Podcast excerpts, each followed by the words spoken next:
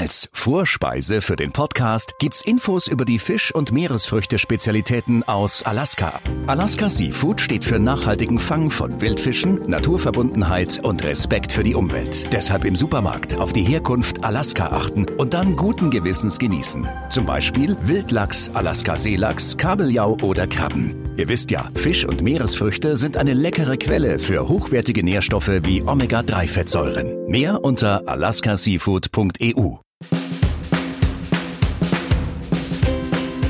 Grünland, der Nachhaltigkeitspodcast für ein natürliches Leben.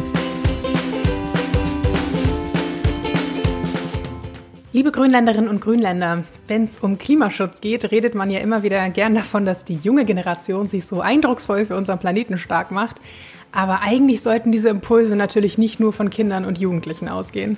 Ganz genau, denn eine sehr wichtige Aufgabe für Eltern ist es inzwischen, ihrem Nachwuchs schon von klein auf beizubringen, wie man respektvoll mit der Natur umgeht und sie vor allem auch lieben lernt.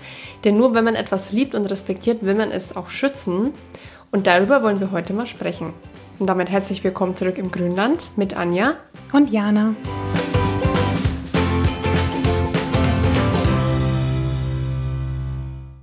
Ja, wir beide haben ja keine Kinder, aber ich werde bei Tante und du bist es ja jetzt schon ein paar Jahre. Mhm. Erzähl doch mal, unternimmst du mit deinen Nichten auch irgendwie so besondere Dinge, damit sie auch so kleine Naturforscherinnen werden, wie du es als Kind warst? Ja.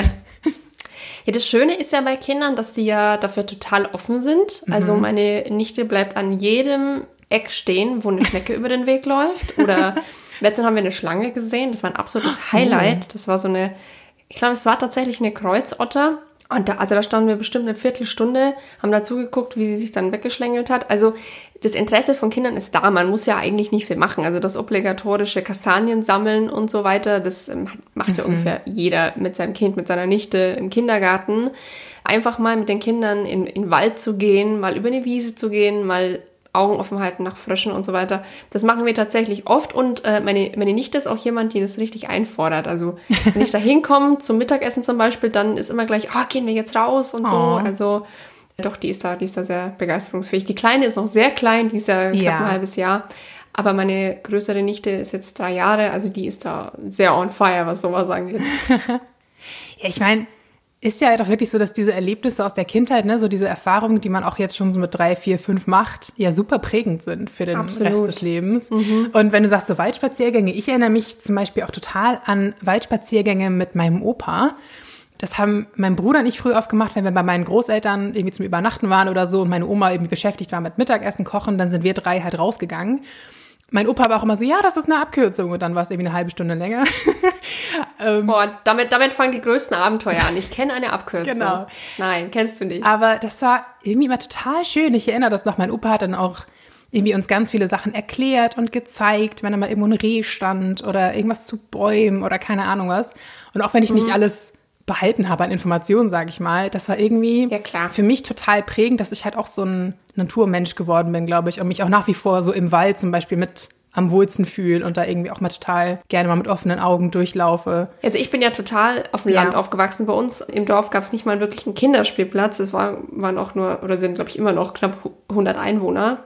Mittlerweile gibt es einen. Als ich klein war, gab es keinen, aber das war auch nicht nötig, weil wir hatten alles. Wir hatten Wald, wir hatten Wiese, wir hatten Bäche hinterm Haus und ich, ich, erinnere mich noch, tatsächlich ich mal wochenlang im Sommer damit beschäftigt war, mir diese Flohkrebse unter meiner Becherlupe anzugucken.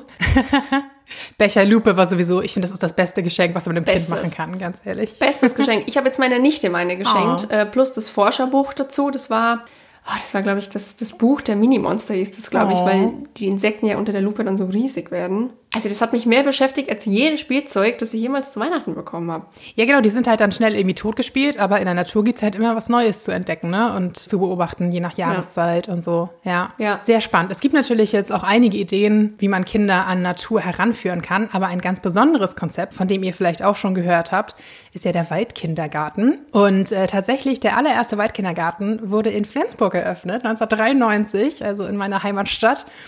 Äh, von den Erzieherinnen Petra Jäger und Kerstin Jepsen. Die haben den damals, wie gesagt, 93 eröffnet. Seitdem gibt es ja zum Glück auch schon einige mehr, also relativ viele Waldkindergärten in ganz Deutschland mittlerweile. Mhm. Aber wir wollten mal ein bisschen genauer wissen, wie das Konzept eigentlich funktioniert und welche Werte die Kinder aus dem Wald mitnehmen. Und deshalb haben wir Petra Jäger mal einige Fragen gestellt.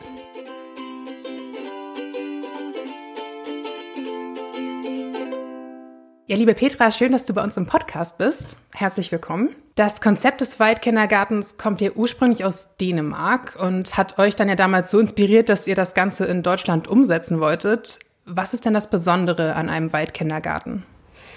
Ja, das möchte ich gerne erzählen. Erstmal vielen Dank an euch beiden auch. Die Idee kommt aus Skandinavien, in der Tat. Aber auf der Welt gab es auch noch viele andere Länder, die draußen Lernen möglich gemacht haben. Unsere Motivation und Inspiration kommt tatsächlich aus Dänemark. Wir haben damals, wir, das sind meine Freundin Kerstin Jepsin und ich, haben damals zusammen die Erzieherfachschule besucht, ähm, haben dort die Ausbildung auch gemacht und haben später in Hauskindergärten, das ist ja ein Begriff, der jetzt erst im Nachhinein entstanden ist. Früher nannte man es Regelkindergarten, aber wir nennen es gerne Hauskindergarten. Okay. Haben also in einem Hauskindergarten gearbeitet und festgestellt, dass wir gerne mit Kindern zusammenarbeiten. Allerdings würden wir die Location ändern, dass die Kinder einfach wieder raus mehr in der Natur sein können, um sich dort zu entwickeln und frei zu entfalten. Diese Konzeption war in Deutschland nicht auffindbar und so haben wir uns dann entschieden, 1991 einen Verein zu gründen und den ersten Waldkindergarten in Deutschland ins Leben zu rufen. Der Weg war steinig, hart und ich glaube, hätten wir damals gewusst, wie viel Kraft und äh, wie viel Aufgaben vor uns stehen, hätten wir wahrscheinlich es nicht weiter fortgeführt, aber wir waren jung, naiv und und brauchten den Wald. genau, den Wald, den wir jeden Tag aufsuchen seit fast 30 Jahren jetzt, das ist ein Wald unserer eigenen Kindheit. Das heißt, Kerstin und ich haben dort auch gespielt. Wir haben also viele eigene Kindheitserinnerungen bei dieser Gründung auch noch präsent gehabt. Das hat uns auch, glaube ich, dahin geführt, wo wir jetzt stehen, dass wir begriffen haben als Kind auch schon, wie wichtig für uns selbst äh, die Natur ist und auch der Umgang mit ihr, wie wunderbar es ist äh, zu erfahren, was für schöne Momente ich erleben darf und wie ich das auch anderen Kindern und auch Menschen weitergeben kann. So sind wir dann 1993 gestartet mit 20 Kindern im Alter von drei bis sechs. Die Gruppe besteht nach wie vor aus dieser Kinderzahl. Mittlerweile haben wir auch Kinder unter drei in der Gruppe. Als wir damals angefangen haben, war schon auch vielen Menschen bewusst, was es heißt, Kinder in die Natur zurückzuführen. Mittlerweile haben sich aber so verschiedene Wissensgebiete damit auseinandergesetzt, sei es die Hirnforschung, Entwicklungspsychologie und viele andere noch mehr, dass man weiß, dass es notwendig ist, dass die Kinder mit der Natur verbunden werden und dass letztendlich es gar keinen Halt mehr gibt, sondern jeder Pädagoge, jeder Mensch, der mit Kindern zusammen ist, sollte sich eigentlich täglich aufgefordert fühlen, nach draußen zu gehen und die Kinder sich mit der Natur verbinden zu lassen. Ja, bis ins Erwachsenenalter hin eigentlich. Also ich meine, uns tut es ja auch gut, jeden Tag zumindest einmal rauszugehen. Ne? Ja, genau. Besteht dieses Interesse an der Natur eigentlich schon vorher? Also haben die Kinder und die Eltern das schon? Ja, also ein Interesse, denke ich, hat jeder Mensch, der geboren ist. Äh, wir kehren ja zurück in die Natur. Wir, wir kommen aus der Natur. Wir haben die meiste Zeit draußen verbracht. Das Drinsein ist ja noch gar nicht so alt. Deswegen führen wir zurück und erschaffen nicht etwas neu. Zum Anfang, als wir angefangen haben, waren es schon auch Eltern, die sich ganz bewusst für dieses Konzept entschieden haben. Mittlerweile haben wir eine gute Mischung drin. Das ist uns auch wichtig. Wir haben also aus unterschiedlichen Familien, die auch manchmal naturfern sind und noch nicht so viel vorher über uns wussten die dann aber begleitet werden von uns und auch als Geschenk wahrgenommen werden, dass wir solche Familien auch in unsere Konzeption mit integrieren können und dass auch diese Kinder nach draußen kommen, um das Glück der Erde zu erleben. So kann ich das einfach mal sagen. Also ist jetzt nicht unbedingt so, dass die Eltern sagen, wir haben schon ein enges Verhältnis zur Natur und deswegen wollen wir unser Kind gerne in den Waldkindergarten schicken. Also das ergibt sich manchmal so erst im Laufe der Zeit. Ja, ist unterschiedlich. Ich glaube, dieses ganz stark Naturverbundene, das ist uns allen verloren gegangen. Letztendlich bekommen wir alle was von diesem Konzept zurück. Also auch wenn man jetzt besonders sich als naturverbunden empfindet, Der Aufenthalt im Wald für die Kinder über drei Jahre jeden Tag und die Eltern sind ja involviert, die bringen ihre Kinder ja täglich. Die bekommen auch dann noch mal selbst ein Stück Naturverbundenheit mit. Einige Eltern berichten auch, wenn die Kinder dann in der Schule sind, dann fehlt ihnen als Erwachsene auch dieser tägliche Aufenthalt beim Bringen und Holen. Das sind ja dann am Tag so 20 Minuten zusammen vielleicht noch mehr. Das fehlt denn dann auch, wenn das nicht mehr stattfindet. Das heißt, man taucht nochmal richtig ein in die Natur und empfindet sich, denke ich, auch als ein, ein Teil davon und sieht das, die Natur nicht als Projekt an, sondern das ist das, was ich jeden Tag aufsuche, wo ich mich auch wohlfühle. Mhm. Ja, spannend. Wie sieht denn so ein typischer Tag im Waldkindergarten aus? Ja, ähm, wir sind fünf Stunden draußen. Ich würde sagen, zu 90 Prozent des Jahres verbringen wir die meiste Zeit draußen. Es gibt Tage, wo es uns nicht möglich ist. Das ist zum Beispiel der Sturm. Ab Windstärke 6 bis 7 sind wir gezwungen, in unsere Sturmhütte zu gehen. Wobei so schlecht ist es da auch nicht. Sie ist klein, fein, mit einem Kamin bestückt. Ähm, ein weiterer Grund könnte auch starker Schneefall sein. Der Wald sieht zauberhaft aus, wenn er voll bepackt ist mit Schnee, aber birgt auch kleine Gefahren, dass eben durch Belastung der Äste eben auch was runterfallen könnte. Gewitter ist natürlich auch ein Thema, wo wir nicht in den Wald können. Ansonsten verbringen wir die meiste Zeit des Jahres draußen, jeden Tag. Die Kinder werden in den Wald gebracht. Wir haben dort einen Platz, den wir dann jeden Morgen aufsuchen. Er heißt der Goldwurzelplatz. Dieser Goldwurzelplatz wurde auch von den Kindern so benannt.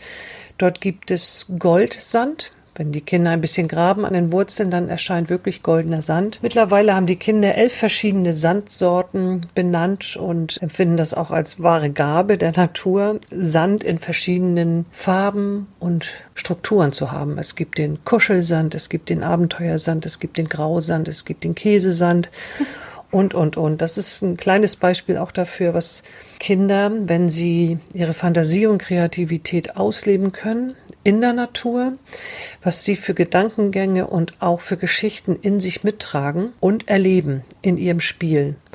Und das ist natürlich die beste Voraussetzung auch, um ein Kind sich so entwickeln zu lassen, dass es in allen Bereichen auch mit den Sinnen wahrnehmen darf und in das Spiel integrieren kann. Da sind wir bei dem Punkt auch, wie vermitteln wir den Kindern das respektvoll und nachhaltig mit der Natur umzugehen. Am besten, wenn sie sich als ein Teil davon sehen und wie gesagt, vorhin schon am Eingang, die Natur ist kein Projekt, sondern wir sind ein Teil in ihr. Wenn die Kinder dann auf den Platz gebracht wurden von den Eltern, rufen wir zum Morgenkreis und dort besprechen wir in aller Ruhe, wo wir heute hingehen. Nach dem Morgenkreis geht's dann auch los mit Rucksack bepackt, ein kleines Frühstück im Rucksack drin. Gehen wir zu dem Platz, der dann auserwählt worden ist. Der Weg ist das Ziel. Wir spielen dorthin. Kein Kind wird getrieben, denn was die Natur uns bietet, ist auch Zeit. Und so dauert es doch ein Weilchen, bis wir dann wieder an dem Platz oder bis wir an dem Platz angekommen sind, der an dem Tag ausgesucht wurde. Dort wird gefrühstückt. Ein Essen in der Natur unterscheidet sich auch nochmal zu einem Essen drin. So kommt es gar nicht selten vor, dass Kinder dort im Wald auch Dinge essen, die sie zu Hause verschmähen. Hm. Nach dem Frühstück wird gespielt. Man nennt es ja Freispiel. Viele Erwachsene haben Impulse wie wir müssen das Kind fördern, wir müssen aus ihnen Kompetenzmaschinen machen. Dass das Kind aber aus sich heraus sich entwickeln möchte und viel da schon zu beiträgt, das wird manchmal leider vergessen in Bildungseinrichtungen. Das heißt aber, dass ihr zum Beispiel gar nicht viel Spielzeug oder sowas auch mit in den Wald bringt, sondern wirklich guckt, was ist vor Ort und die Kinder vielleicht so ein klein bisschen anleitet und die sich dann wirklich viel auch selbst beschäftigen? Ja, also der Wald ist voller Spielzeug. Wir brauchen in der Tat nichts mitzunehmen. Nicht alle Kinder sind es gewohnt, mit dem Material des Waldes gleich loszuspielen, gerade wenn sie neu beginnen. Am reizvollsten ist es eigentlich für die Kinder, die älteren Kinder dabei zu beobachten, wie selbstverständlich aus einem Stock ein Hexenbesen wird oder ein Eisschäler. es ist eigentlich jeden Tag etwas anderes. Ja, also wir haben kein Spielzeug, es braucht es auch nicht. Die Kinderzimmer sind gut gefüllt, fast überfüllt. Wir sind voller Reize, voller Dinge, uns umgeben so viele Sachen, die uns Energie ziehen. Die Natur hält alles bereit. Wenn die Kinder dann an dem Platz äh, gespielt haben, gibt es ab und zu auch Angebote von uns, wenn wir uns auf ein Fest vorbereiten. Jetzt Weihnachten ist vorbei, wir haben ein Weihnachtsfest im Wald gefeiert. Alle Feste werden auch im Wald gefeiert, auch mit den Eltern zusammen. Und da wird ein bisschen vorbereitet und wir gucken aber, dass wir überwiegend das Material in der Natur finden und der Tisch ist reich gedeckt. Wir finden immer irgendetwas. Mhm. Und so vergeht dann die Zeit und dann müssen wir auch schon am Platz zum Abschlusskreis rufen und der Rückweg braucht dann oft länger als der Hinweg. Hier merkt man schon ein bisschen, dass der Körper ein bisschen müder wird, auch die Gedanken werden ruhiger.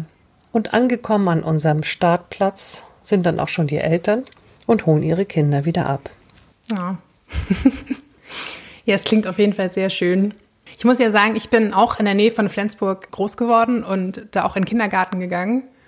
Und ich habe nicht sehr viele Erinnerungen an Kindergarten, aber ich weiß, dass wir auch mal eine Woche, glaube ich, oder so, im Waldkindergarten sozusagen im Austausch waren, also bei uns in der Nähe. Und das erinnere ich tatsächlich auch noch sehr lebhaft, wie wir da irgendwie dann in Regenklamotten rumplanschen durften und uns richtig dreckig machen durften. Das war sonst im Kindergarten irgendwie nicht so. da hatten wir nur so einen kleinen netten Garten. Das war irgendwie ein total besonderes Erlebnis. Hätte ich eigentlich auch gerne öfter gemacht, muss ich sagen. Ach, das ist ja spannend. Also in der Tat gibt es, glaube ich, kaum eine Einrichtung, einen, einen Kindergarten, der nicht diese Waldtage, diese oder Naturtage und Waldwochen anbietet mittlerweile. Das ist auch eine sehr schöne Entwicklung. Der Wald, die Marienholzung in Flensburg, der war damals ruhig, als wir angefangen haben. Mhm. Mittlerweile treffen wir täglich andere Kindergärten, Schulklassen, Senioren, die Waldkindergarten für Senioren anbieten Walking-Gruppe, Gymnastik für Mutter und Kind. Also diese Woche, das höre ich auch, das ähm, hat damit zu tun, dass wahrscheinlich du in dieser Woche so viel sinnliche Eindrücke auch hast, bekommen hast. Man erinnert sich nicht so gut daran, dass man mal einen Nachmittag irgendwas im Fernsehen zu Hause gesehen hat. Man erinnert sich mehr an die Dinge, wo es auch ein bisschen im Bauch gekribbelt hat, wo man eigene Grenzen gespürt hat und auch überschreiten durfte. Mhm. Ja, nee, das war sehr schön. Wir haben mittlerweile Kinder, die ihre, also Waldkinder, die ihre eigenen Kinder in den Kindergarten bringen. Also die nächste Generation ist jetzt am Start. Das finde ich persönlich auch ganz schön zu sehen, wie Ähnlichkeiten da sind, aber doch jedes Kind wieder ganz neu die Natur auch entdeckt. Und äh, ich hoffe, da werden noch einige Folgen auch von ehemaligen Waldkindergartenkindern. Aber ihr achtet schon darauf, dass die Kinder die Natur sehr positiv wahrnehmen, habe ich jetzt herausgehört. Sprecht ihr auch mal über eher negative Sachen wie Umweltkrisen, wenn Müll im Wald liegt beispielsweise, solche Sachen? Ja, also das, äh, der Wald ist es nicht nur jetzt immer von der schönsten Seite zu betrachten. Wir finden Müll, das finden die Kinder unmöglich. Da kann man auch wirklich mal laut sagen, das ist blöd. Erst heute hat ein Mädchen aus der Gruppe diese kleinen gelben Perlen gefunden, Plastikperlen, die sind dafür, wenn man mit irgendeiner Pistole schießt, dann kommen so kleine gelbe Plastikperlen raus. Mhm. So eine kleine Perle zu sehen, das ist schon echt eine differenzierte Wahrnehmung. Dann auch aufzusammeln im Pinzettengriff und sich mit den dicken Anzügen, Schneeanzügen, die wir gerade anhaben, so nach vorne zu beugen, dass man exakt diese kleine Kugel auch gleich trifft. Äh, dann hochzuheben und zu sagen, guck mal, Petra, ich habe hier was gefunden, wovon das Eichhörnchen Bauchweh kriegt. Und oh. das aus vollstem Herzen. Und ähm, dann können wir uns fragen, woher kommt das jetzt? Warum hat sie eigentlich diesen Impuls, diese Kugel aufzuheben? Das liegt natürlich daran, dass wir eben uns täglich in der Natur aufhalten und dass die Kinder auch unsere Haltung wahrnehmen. Vorbild spielt hier auch eine große Rolle, denke ich. Aber auch, dass wir respektvoll mit allen Lebewesen sind. Und dazu gehört eben für uns auch der Wald, die Pflanzen, die Bäume, die Kinder und auch die Erwachsenen. Wir möchten gern, dass Kinder respektvoll sind, aber dann möchten wir aber auch erst, dass wir mit den Kindern auch respektvoll umgehen. Denn ich finde, manchmal von den Kindern wird viel verlangt. Sie sollen respektvoll sein, sie sollen naturverbunden sein, sie sollen empathisch sein. Ich möchte, dass wir uns die Frage immer wieder stellen, gehen wir mit unseren Kindern auch so um? Mhm. Das ist eigentlich der erste Schritt. Und wenn ein Kind sich geliebt fühlt und gesehen und anerkannt und wertgeschätzt, dann ist es ein leichtes, das weiterzugeben. Und Kinder bringen ein, eine große Empathiebereitschaft schon mit auf die Welt. Und wenn es sich selbst angenommen fühlt, dann ist es ein logischer Schritt heraus, das zu tun, sich mit der Natur, mit den Tieren zu verbinden und respektvoll auch zu behandeln. Das trägt ein das ganze Leben weiter. Und deswegen auch für dich jetzt diese eine Waldwoche, die so hängen geblieben ist. Mhm. Das hat auch viel damit zu tun, dass du die Dinge mit verschiedenen Sinnen wahrnehmen konntest. Also sich im, im Dreck zu wälzen. Wir sagen übrigens nicht Dreck, sondern bei uns ist es Waldgold. Das zu tun, zu fühlen, wie, wie, wie fühlt es sich an, feucht und auch ein bisschen glitschig zu sein, wie riecht es, wie manchmal wie schmeckt es auch. Also die Sinne einzusetzen, um wahrzunehmen, das ist die beste Voraussetzung, um etwas zu schützen. Denn wenn ich was kennengelernt habe in ganz breit aufgestellten Erlebniswelten, dann bin ich auch in der Lage, etwas besser wahrzunehmen und zu schützen und auch zu lieben und wertzuschätzen.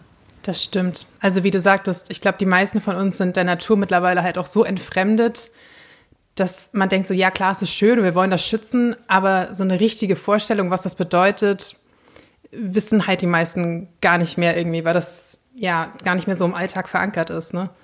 Ja, es ist, also wir sind, ähm, wir können wieder ein Teil sein von der Natur. Ich bin auch ganz positiv gestimmt eigentlich über die Entwicklung, die es macht. Ich bekomme selbst als Referentin, die eigentlich um die Welt reisen darf, um das Konzept zu erläutern, bekomme ich schon auch Veränderung mit und auch junge Menschen, die sich auf den Weg machen, ähnliche Einrichtungen zu gründen und weiter fortzubereiten. Das, da ist schon auch eine große Energie und große Bewegung dahinter und das stimmt mich eigentlich sehr positiv und Deswegen bin ich auch nach wie vor mit ganz großer Leidenschaft und mit einer ordentlichen Portion Überzeugung auch dabei. Also du siehst da echt einen positiven Trend in die Richtung auch? Ja, also das hört sich, das hört sich komisch an, wenn man so denkt, Mensch, Klimawandel und alles wird zerstört oder so. Aber Bildung muss sich sowieso ändern, das ist klar. Ich sehe schon auch eine Veränderung. Sie ist vielleicht phasenweise noch ein bisschen holprig. Manche gehen auch davon aus, ich mache jetzt mal einen Tag Wald, dann habe ich das alles getan. Es gehen aber immer mehr Lehrer auch mit ihren Kindern raus. Hat man auch immer mehr begriffen, Mensch, wenn wir draußen sind, sehen wir die Kinder auch ganz anders. Sie verhalten sich ja auch ganz anders und da ist ja so viel Potenzial auch draußen zu lernen. Mhm. Wenn uns es gelingt, diese Energie beizubehalten und auch die ganzen Projekte, die nebenbei entstehen, ich hatte das vorhin schon erwähnt, mit dem Waldbaden oder das Seniorenheime auch rausgehen, Schulen eben jetzt noch mehr rausgehen, dann stimmt mich das positiv und ich denke schon, dass da eine gute Bewegung unterwegs ist. Und hast du auch noch Tipps für Eltern, die vielleicht keinen Waldkindergarten in der Nähe haben oder halt keinen Platz bekommen für ihr Kind? Also wie man einfach selbst im Alltag seinen Kindern einen respektvollen Umgang mit der Natur beibringt? Ja, das, das finde ich auch eine schöne Frage und ich äh, mag auch gern darauf antworten, wovon ich nichts halte, dass man das Gefühl haben muss, ich gehe raus und brauche ganz viel mit. Also ich muss ganz viel mitnehmen, damit ein Erlebnis stattfindet. Ganz viel Sandspielzeug, ganz viel äh, verschiedene Schatzsuchen, Schnitzeljachten oder Kletterparcours. Ich glaube, wenn Kinder in die Natur geführt werden mit Zeit, und sich auch Zeit nehmen für Erlebnisse. Es muss nicht sofort nach zehn Metern bumm irgendein besonderes Ereignis kommen. Es darf auch erstmal anlaufen, draußen zu sein. Mhm. Ich sage Eltern gerne auch, habt keine Angst davor, einfach loszugehen, ohne einen bestimmten Plan zu haben, ohne die Taschen voll Trecker, Backer, Sandspielzeug oder was auch immer oder tausend Snacks und Getränke. Nehmt euch die Zeit und geht einfach mal los. Kinder haben ja diese Gabe, auch Kleinigkeiten zu entdecken und ein Schneckenhaus, ein verlassenes Schneckenhaus oder einen schönen Stein zu finden, das kann so mächtig sein und so einen Nachmittag so ausfüllen, dass man sich darin übt, auch diese kleinen Dinge zu sehen und schaut, was eure Kinder machen und versucht euch zurückzuhalten. Das gelingt auch vielen Eltern, das sehe ich ja auch. Mhm. Ja, finde ich ganz interessant, dass du sagst, man soll die Kinder quasi einfach mal auch in Ruhe lassen. ich so denke, also Anja und ich sind ja auch in den 90ern groß geworden und da war es halt, glaube ich, auch noch üblicher. Also bei uns beiden auf jeden Fall sind halt irgendwie auf dem Dorf groß geworden. Da wurden wir einfach rausgeschickt und dann waren wir halt stundenlang weg hm. und haben uns halt immer selbst beschäftigt. Also sind die Eltern jetzt nicht mitgegangen und haben gesagt, spiel doch mal hier mit oder mach doch mal das. Und wir haben uns halt immer irgendwie stundenlang beschäftigt. Ne? Also da wurde einem ja nicht langweilig, wenn man einfach mal seiner Kreativität freien Lauf lassen konnte, selbst beobachten konnte, alles Mögliche. Ja, genau. Ja, so ist es. Also dieser Beschäftigungswahn. Ich muss auch ein bisschen die Eltern in Schutz nehmen. Keine Eltern werden Eltern und haben das auf der Stirn stehen. Ich will jetzt ganz, ganz viel mit meinem Kind tun. Wir sind natürlich eine Gesellschaft, die bewertet, die wird nach Leistung auch eingruppiert und ähm, nach Ergebnissen. Und alle Eltern wünschen sich, dass die Kinder das bestmögliche Ergebnis in der Entwicklung zeigen. Alle müssen aufs Gymnasium, sie müssen den und den Abschluss erreichen.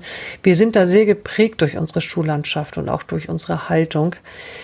Ähm, wir dürfen wieder zurücktreten und darauf vertrauen, dass Kinder sich aus sich heraus entwickeln wollen von Anfang an. Und wenn wir die Geduld aufbringen können, und das, glaube ich, gelingt nur Eltern, wenn sie sich von diesem auch Druck befreien können. Das ist schwierig, schwierig, schwierig. Aber wir haben auch eine intensive Elternarbeit und reden auch gerne mit Eltern über so einen Druck.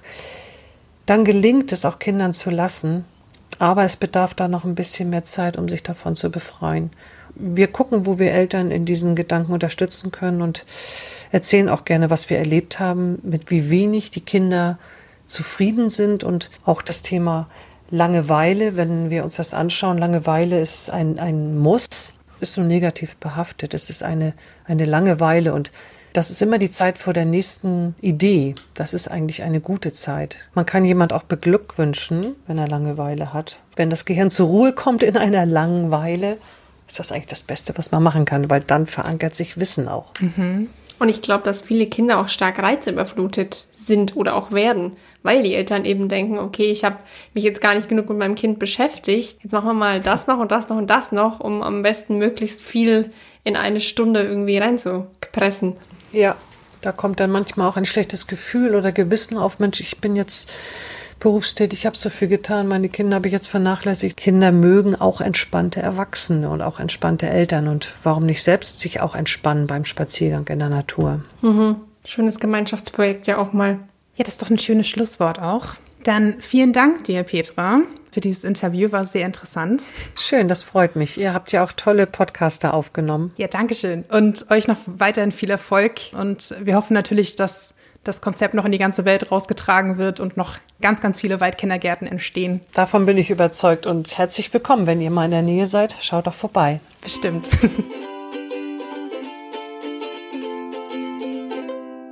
Jetzt bin ich fast ein bisschen neidisch. Ich war als Kind nicht in dem Waldkindergarten und ich mhm. erinnere mich an diese obligatorischen Wandertage und Waldtage, aber so jeden Tag draußen, ich glaube, das hätte mir auch gefallen. Ja, also ich war damals nach dieser Woche echt ein bisschen angefixt, muss ich sagen.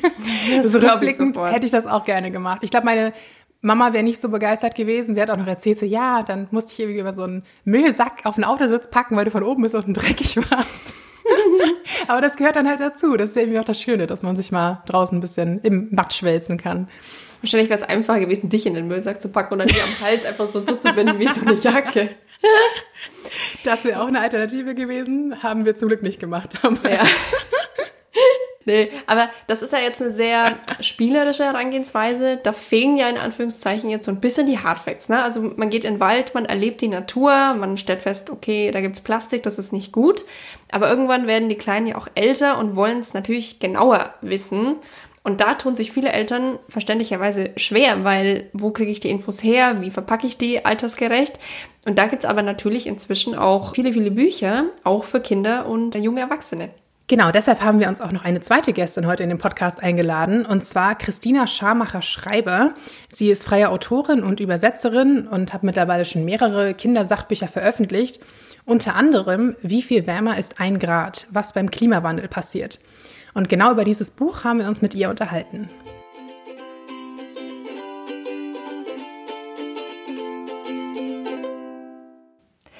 Ja, liebe Christina, schön, dass du bei uns im Podcast bist heute und dass du Zeit für uns gefunden hast. Mal ganz zu Beginn zu deinem Buch.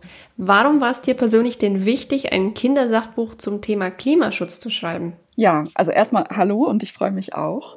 Also das war eigentlich ein ganz klassischer Auslöser bei mir für mein größeres Interesse am Klimawandel, noch größer als es vorher sowieso schon war, nämlich die Geburt meiner Tochter, die mir so ein bisschen klar gemacht hat, wie wichtig das eigentlich ist, dass wir uns gut um unser Zuhause, die Erde kümmern. Mhm. Und außerdem habe ich auch schon vorher verschiedene Kindersachbücher geschrieben und festgestellt, dass einfach das Interesse an Umweltthemen bei Kindern unheimlich groß ist ja, als ich begonnen habe, an dem Buch zu arbeiten, da gab es zum Klimawandel tatsächlich noch gar nichts für Kinder. Und so habe ich gedacht, ja, das müssen wir ändern. Ja, sehr schön. Mittlerweile gibt es ja doch einiges zur Auswahl, ne? aber deins war so mit eins der ersten. Mhm, genau. Was mich ein bisschen überrascht hat, fast muss ich sagen. Also du deckst in dem Buch ja sehr viele Themen ab, also wirklich von ganz basic, so wie unser Klima funktioniert und wie Treibhausgase entstehen, aber auch bis hin zu, warum ärmere Länder und Menschen ungerecht stärker belastet werden und wie auch politische Maßnahmen wie Energiewende, Verkehrswende, Emissionshandel helfen sollen. Mhm. Also das Buch ist ab sieben.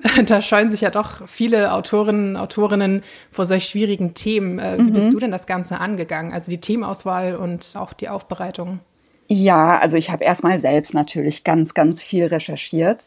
Für Erwachsene gab es damals ja schon recht viel zum Klimawandel. Mhm. Und ähm, was ich auch gemacht habe, ist, dass ich ganz viel mich unterhalten habe, einfach mit Menschen über den Klimawandel, auch mit Kindern um einfach ein bisschen abzuklopfen, was ist da wichtig, ähm, was interessiert. Okay. Und ich hatte auch einen Fachberater, mit dem ich gesprochen habe. Und wir alle zusammen, auch mit der Lektorin von Belz und Gelberg, haben einfach diese Themen festgelegt. Und ja, wir wollten es nicht bei dem belassen, was die Kinder zu Hause tun können. Das ist natürlich auch total wichtig ich weiß nicht, hinter sich das Licht auszumachen zum Beispiel, wenn man ein Zimmer verlässt, um die Heizung nicht so hoch aufzudrehen und so weiter. Genau, das sind alles wichtige Dinge. Aber wir wollten einfach einen Schritt weitergehen und darüber hinausgehen und zeigen, dass es noch viel, viel mehr gibt, was eine Rolle spielt, als das, was vor unserer eigenen Nase passiert.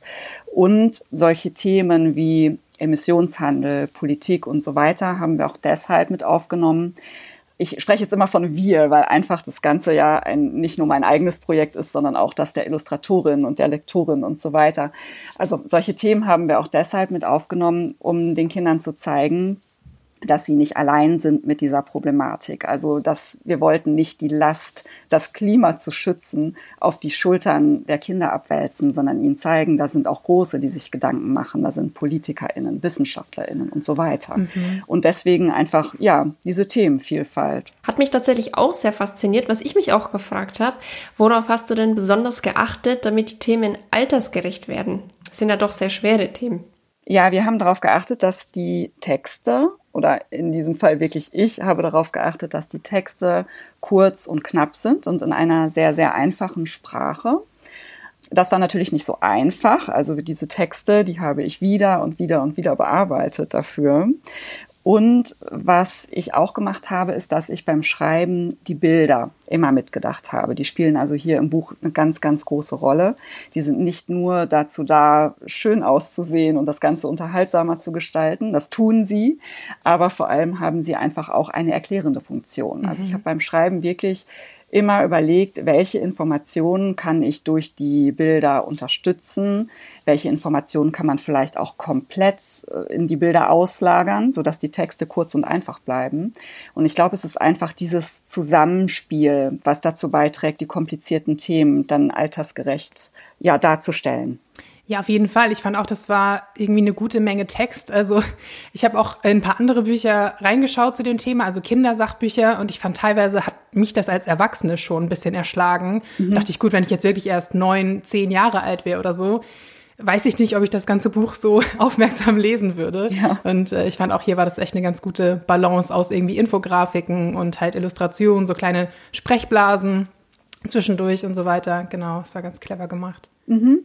Man muss natürlich auch dazu sagen, dass man das Buch auch so ein bisschen querlesen kann. Also wenn man das Buch jetzt wirklich mit einem vielleicht erst siebenjährigen Kind liest, dann kann man natürlich auch gucken, welche Themen sind für mein Kind jetzt wirklich schon relevant. Also wir haben das Buch auch bewusst so aufgebaut, dass es durchaus möglich ist, einfach ein wenig durchzublättern und sich interessante Seiten rauszusuchen. Man muss nicht unbedingt eine Seite nach der anderen lesen. Also man kann da auch durchaus mal was überspringen, wenn man jetzt glaubt, zum Beispiel der Emissionshandel ist vielleicht jetzt noch nicht das Richtige für mein Kind und da liegen die Interessen noch woanders. Dann kann man sich auch einfach selbst so ein bisschen raussuchen, wo man die Schwerpunkte beim Vorlesen und gemeinsamen Lesen dann setzen möchte. Ja, was würdest du denn sagen, sollten Eltern oder auch Lehrkräfte oder was auch immer noch beachten, wenn sie das Buch mit ihrem Kind lesen oder auch vielleicht generell einfach ihnen das Thema Nachhaltigkeit näher bringen wollen? Also ich glaube, ich würde immer versuchen, nicht zu beschönigen. Das stelle ich häufig fest, dass wenn man mit Kindern spricht, dass man dazu tendiert, zu beschönigen oder vielleicht unehrlich zu werden, weil ich glaube, das bemerken Kinder sofort und sie bekommen ja bei diesem Thema Klimawandel sowieso sehr viel mit über die mhm. Medien, über Gespräche, die sie von Erwachsenen hören und so weiter. Und ich glaube, wichtig ist wirklich umfassend und gut aufzuklären, ohne Horrorszenarien natürlich, aber trotzdem ehrlich. Denn so ein Halbwissen kann viel, viel beunruhigender sein für Kinder und viel schwerer greifbar.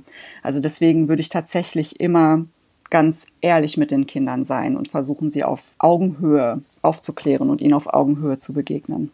Ich denke auch oft, dass wir schon dazu neigen, selbst uns Erwachsene irgendwie in Watte zu packen und dann Kinder erst recht. Ne? Mhm.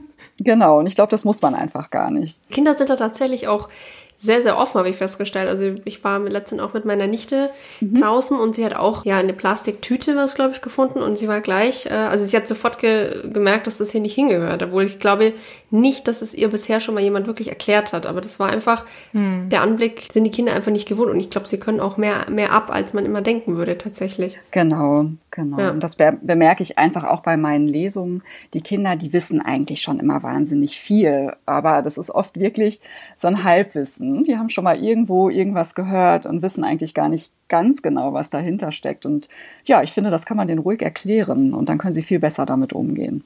Ja. Wie alt ist deine eigene Tochter mittlerweile? Hm, die wird jetzt sieben bald. Ah, okay. Also sprichst du mit ihr wahrscheinlich auch viel zu dem Thema dann, oder? Ja, ja, sehr viel. Und die ist da auch tatsächlich sehr wach und geht genau, wie du das gerade beschrieben hast, mit offenen Augen durch die Welt und nimmt da sehr, sehr viel wahr.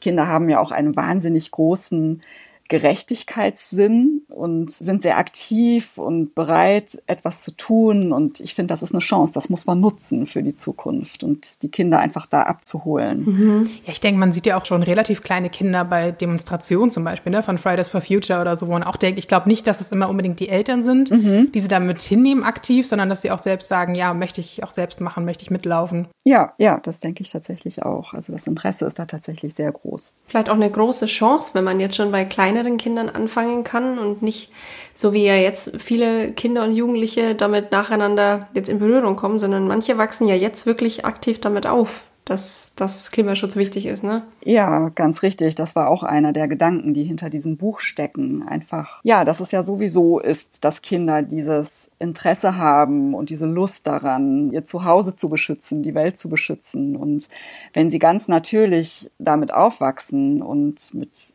ja, mit diesen Informationen groß werden und dieses Thema einfach ihnen in ja, Fleisch und Blut übergeht, dann ist das einfach eine große Chance für die Zukunft. Ja, und halt im Gegensatz zu Erwachsenen, sag ich mal, die jetzt viele Gewohnheiten ändern müssten oder sollten zumindest, mhm. da ist es natürlich einfach, weil man von klein auf schon gewisse Dinge einfach mitbekommt und sich später gar nicht groß umgewöhnen muss. Ne? Richtig. Ganz genau. Das ist einfach ganz normal für unsere Kinder, dass man Einkaufsbeutel dabei hat oder vielleicht auch mal was Vegetarisches auf den Tisch bringt. Und das sind ja ganz kleine Dinge, bei denen man da zu Hause anfängt, aber mit denen die Kinder dann einfach mhm. aufwachsen ja. und an die wir uns vielleicht erst gewöhnen mussten. Ja, dein Buch ist auf jeden Fall schon mal, finde ich, ein guter Rundumschlag, um die Kinder mal langsam an das Thema ranzuführen. Du kennst dich in der Szene ja ein bisschen aus. Hast du noch andere Kindersachbuchempfehlungen für den Bereich Klima- und Umweltschutz, die du empfehlen kannst? Ja, also mein Klimabuch ist ja in einer Nachhaltigkeitsreihe erschienen von Belz und Gelberg. Und da gibt es auch sehr viele ganz tolle andere Nachhaltigkeitsbücher, also zu ganz speziellen Themen, auch zum Thema Wasser, zum Beispiel zum Thema Bewegung und Mobilität, zum Thema Müll. Da gibt's verschiedene Dinge, die kann man sich anschauen und die sind auch alle, wie ich finde, sehr gut gemacht eigenes Buch von mir, neues übrigens auch. Ah, okay, das, das darfst du doch mal kurz erwähnen. Was ist dein neues Buch dann? Genau, also in dieser Nachhaltigkeitsreihe von Welz und Gelberg ist auch ein neues Buch von mir erschienen, jetzt am 9. Februar. Und da geht es um das Thema Zuhause. Und das macht nochmal eine andere Dimension von Nachhaltigkeit auf. Also es geht in diesem Buch auch um Umweltthemen tatsächlich. Einfach ganz speziell darum, wie unsere Zuhause die Umwelt beeinflussen, die Bauweise, das, was wir zu Hause tun und so weiter. Mhm. Aber es geht eben auch um ähm, ganz andere Faktoren, die ja beim Thema Zuhause eine Rolle spielen, zum Beispiel um Obdachlosigkeit, um Flucht, um Migration. Denn auch das sind ja Nachhaltigkeitsthemen, das sind soziale Nachhaltigkeitsthemen. Mhm. Und darauf konzentriert sich dieses neue Buch. Cool. Dann packen wir das auch noch mit in die Show Notes. ja, genau. Das heißt, zu Hause vom Wohnen, Leben, weggehen und ankommen. Oh, sehr schön. Was ist zu Hause?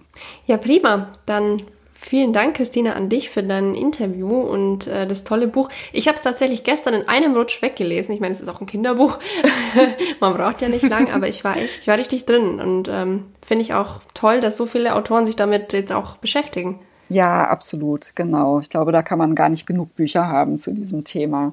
Und ich höre tatsächlich das auch immer wieder von Erwachsenen, dass es auch für Erwachsenen ja einen guten Überblick bieten kann, weil man ja doch manchmal so im Alltagswahnsinn das Gefühl hat, man hat keine Zeit, sich mit bestimmten Themen auseinanderzusetzen.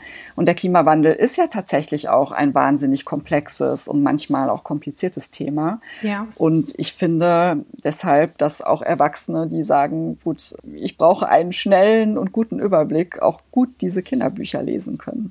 Auf jeden Fall. Anja und ich meinten auch gerade eben, wir haben beide auch noch ein paar neue Dinge gelernt tatsächlich. Ja.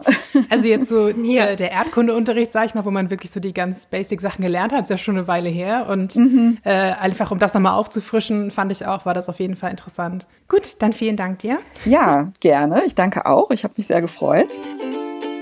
Ihr interessiert euch für einen naturverbundenen Lebensstil? Dann schaut doch mal unsere Zeitschriften an. In der Landidee, Landapotheke, Landidee Altes Wissen und vielen anderen Heften zeigen wir euch jede Menge einfache Tipps und Anregungen zum Selbermachen, mit denen ihr euren Alltag Stück für Stück umweltfreundlicher gestalten könnt und euch selbst jede Menge Gutes tut.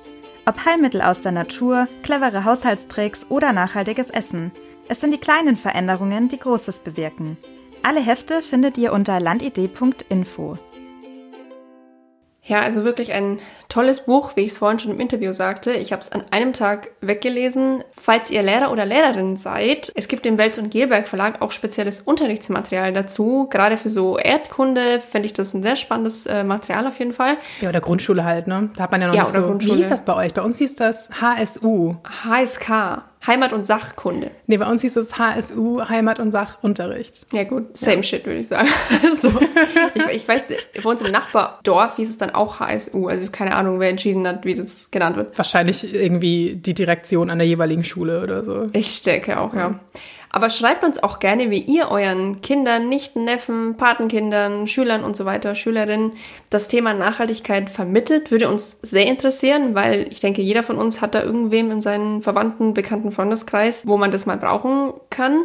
Und wenn ihr Projekte habt, das interessiert mich persönlich sehr. Ich weiß natürlich klar, mit meiner Nichte, die ist jetzt drei, kann ich immer noch rausgehen und sagen, wir gucken das uns einfach mal an. Aber irgendwann muss es, glaube ich, auch ein bisschen fordernder und spannender werden, so wirklich projektmäßig.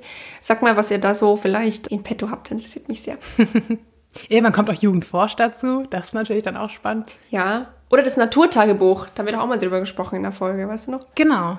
Ja. Wir haben tatsächlich damals, ich habe bei Jugendforsch mal teilgenommen, ähm, so in der 10. Klasse, glaube ich. Mhm. Und wir haben tatsächlich damals das Thema Kunststoff vom Feld gehabt. Also wir haben dann so versucht, aus okay. Stärke und Glycerin so Kunststoff zu mischen.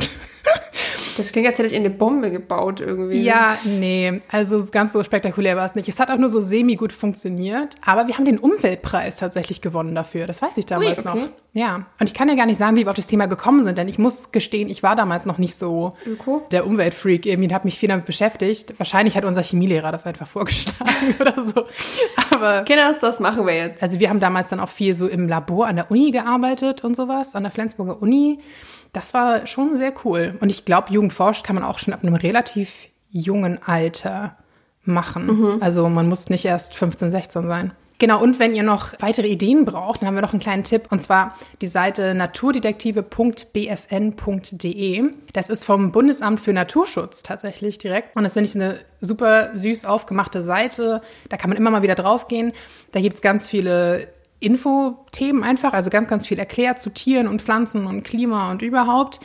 Aber was äh, ich was noch besser finde, halt auch ganz viele so Spiele oder so kleine Forschungsaufgaben quasi, okay. Dinge, die man bauen kann, entweder mit den Kindern zusammen oder je nach Alter die Kinder alleine. Also, wenn ihr da noch ein bisschen Inspiration sucht, dann könnt ihr da mal vorbeischauen. Ich finde, die haben echt eine ganz, ganz süße Seite. Hm, das klingt sehr cool, ja. Und damit sind wir auch schon wieder bei unserem Grünfutter. Yay! So, Jana, möchtest du heute anfangen? Yes. Und zwar, Anja hat ja vor einer Weile schon mal den Terra X Podcast empfohlen. Und nachdem sie den empfohlen hat, habe ich den auch komplett durchgesuchtet. Sehr brav. Dann gab es aber eine relativ lange Pause im Januar und ich war ein bisschen auf Entzug. Und dann haben sie aber im Terra X Podcast einen Schwester-Podcast sozusagen empfohlen. Und zwar ist das Terra X Geschichte der Podcast. Der ist nicht mit Dirk Steffens, sondern mit Mirko Drotschmann. Den kennen vielleicht einige von euch als Mr. Wissen to Go auf YouTube. Kennst du den nicht? Nein, Echt aber nicht? der Name ist klasse. Nee. Ich, ich Ich Namen gucke guck, ich guck doch kein Fernsehen, ich habe keine Ahnung.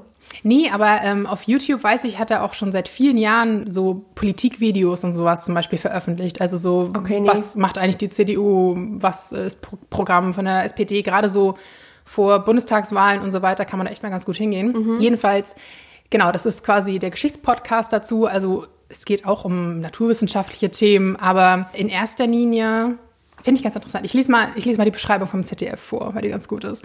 Um ein komplexes Thema besser zu verstehen, lohnt sich oft ein Blick in die Geschichte. Denn hier beginnen die Dinge, die uns heute beschäftigen und das auch in Zukunft tun werden.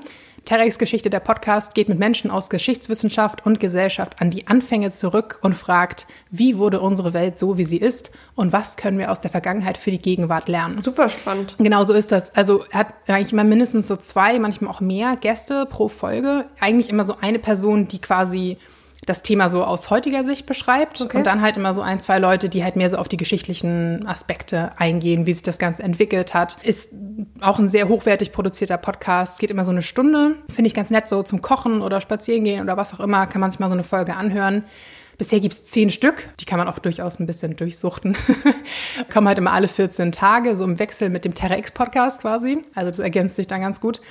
Genau, es gibt viele interessante Themen, aber zwei Folgen, die ich natürlich auch besonders spannend fand und die ich empfehlen wollte, ist einmal Plastik, der fatale Wunderstoff und wie Klimakatastrophen Geschichte schrieben. Und ich bin mir sicher, dass auch noch ein paar mehr Klimathemen im Laufe der Zeit kommen. Aber genau, also wie Plastik sich halt in so kurzer Zeit so unfassbar stark verbreitet hat, warum wir als Menschen irgendwie so darauf angesprungen sind. ja, was wir halt eigentlich aus der Geschichte mal lernen sollten in Hinblick auf die Zukunft. Auf jeden Fall spannend. Und Klimakatastrophen aus der Geschichte, das ist ja auch was, was erst in den letzten Jahren richtig erforscht wurde. Ne? Also so massive ja. Vulkanausbrüche zum Beispiel, die damals irgendwie nochmal so kleine Eiszeiten ausgelöst haben. Oder Das habe ich in Christinas Buch tatsächlich jetzt gelernt. Das wusste ich auch nicht. Das war 1883, habe ich mir gemerkt. Ich weiß zwar nicht mehr wo, wo ja eben ein Vulkan ausgebrochen ist und so viel Asche in der Luft war, dass es über mehrere Jahre einfach kälter war. Völlig verrückt. Solche Dinge auf jeden Fall super spannend oder halt auch wie, wie Seuchen ausgelöst wurden, wie die Pest zum Beispiel oder dass halt gewisse riesige Reiche zerfallen sind und so, weil einfach ne, die Ernten ausfielen und so weiter. Also Klimakatastrophen hat es ja schon immer in gewissen Formen gegeben, genau wie das halt geschichtlich sich ausgewirkt hat und auch was wir daraus lernen können. Auf jeden Fall super spannend und genau, kann ich sehr empfehlen, den Podcast. Ja. Ich bin ihm jetzt auch direkt gefolgt, wenn du ihn vor, das, äh, die Beschreibung vorgelesen hast. Sünde, dass ich da noch kein Follower war. Jetzt bin ich's. Nee, unerhört. Unerhört, ja. Haben wir das gleich berichtigt. Ja, witzigerweise habe ich schon mal eine Folge reingehört und erinnere es gar nicht mehr. Wahrscheinlich, weil es dann einfach weiterlief, nachdem Terra X der Podcast durchgelaufen war. Aber werde ich, direkt- werde ich direkt mal mir zu Gemüte führen, heute Abend zum Kochen. Und was hast du noch? Ich mache gleich weiter, genau. Ich habe heute mal wieder einen Instagram-Account, der aber sehr nutzwertig ist. Und zwar, ich weiß nicht, Jana, ob du den kennst, ist das sprightly.eco. Nee, sag mir nichts. Das ist eine Seite, die macht, wie soll ich sagen, also die stellt Bilder online, wo immer so drüber steht, buy this, not that oder old me, new me. Ah, ja, ja. Davon gibt es ja irgendwie viele Accounts, die sowas machen, ja. Genau, also hier sowas wie zum Beispiel Oat Me, also auf Englisch, ich sag's jetzt auf Deutsch. Das Wasser, in dem ich die Eier gekocht habe, äh, habe ich weggeschüttet und äh, New Me, damit dünge ich jetzt meine Zimmerpflanzen oder so. Also das sind so Nachhaltigkeitstipps für den Alltag, wie man ganz leicht was nicht ganz so nachhaltig ist durch was Nachhaltiges ersetzen kann oder welche Gewohnheiten man relativ leicht ändern kann, damit das Leben einfach ein bisschen nachhaltiger wird. Und ich muss sagen, manche Sachen sind natürlich, ja, also sehr naheliegend und sehr offensichtlich, aber manche Sachen wusste ich jetzt zum Beispiel noch nicht. Finde ich immer ganz gut, weil das ist natürlich nochmal so ein Anreiz, einfach zu sagen, hey, das sind so Kleinigkeiten, aber die machen mir einfach nicht viel aus. Zum Beispiel, jetzt hier ein anderes Beispiel, Verlobungsring, worauf man achten muss, wenn man sich verloben will, damit halt der Stein nachhaltig ist, das Metall nachhaltig ist. Das sind jetzt Sachen, mit denen man sich natürlich nicht ständig beschäftigen muss. Aber wenn es so ist, kann man da halt mal nachgucken. In der Caption der Bilder steht dann auch nochmal genau drin, warum und wie und was. Finde ich eine ganz coole Sache und hat mir auch schon ein paar Mal echt geholfen bei so Kaufentscheidungen einfach auch.